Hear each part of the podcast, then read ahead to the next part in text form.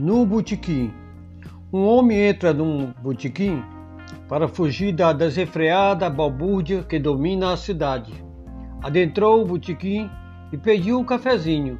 Sentou-se junto à mesa e aos poucos, gole por gole, foi deglutindo o café. O homem levantou a cabeça e deu uma olhada aos quatro cantos do botequim, como se quisesse dizer alguma coisa. Por trás do balcão estava um homem de meia idade, sisudo, calado. E o homem que tomava o cafezinho pensava, pensava nas coisas da vida e principalmente nas coisas que deixara de fazer. De repente, retirou do bolso uma quantia em dinheiro para pagar o cafezinho e, em seguida, pediu um almoço. Enquanto o almoço não saía, o homem sentado à mesa pensava nas coisas da vida. Enquanto esperava o prato feito, bebia com certo prazer um refrigerante bem gelado, com a sofreguidão de um beduíno. O coitado homem não tinha mulher, não tinha filhos, não tinha família e aceitava sinceramente que não sentia falta ou precisão. Não costumava reclamar da vida, pois achava que era simplesmente a maneira que o destino lhe deu, ou Deus teria lhe dado para viver seus últimos dias, e assim não podia fazer nada mais que fazia. Era se conformar e seguir em frente. Finalmente o senhor Sisudo trouxe-lhe o almoço, o prato ainda fumegante.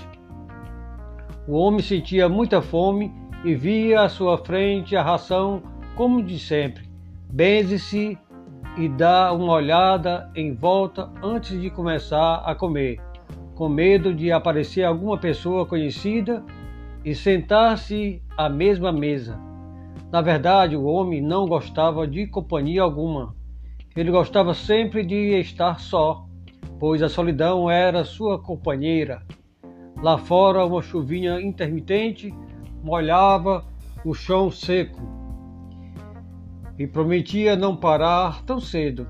Mas o homem não estava nem aí, tanto fazia como tanto fez, e fora assim sempre por toda a sua vida, pois vivera sempre assim, sem a menor preocupação e assim não se importava com nada, como se fosse pegar o último ônibus da sua última viagem. Aos poucos foi mastigando bem devagar o bife duro, o arroz em, em forma de grude e insosso. Não era costume andar por aí a reclamar, pois não era de seu feitio maldizer-se por pior que fosse a situação. Aceitava tudo que lhe vinha à frente, pois a existência era melhor assim, despida de conflitos.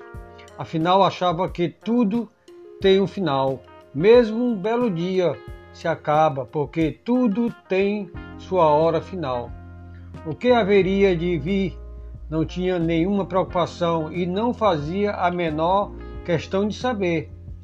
Apesar, vivia a vida, sem nada esperar dela, pois via a vida uma caixa de surpresa, uma linha tênue.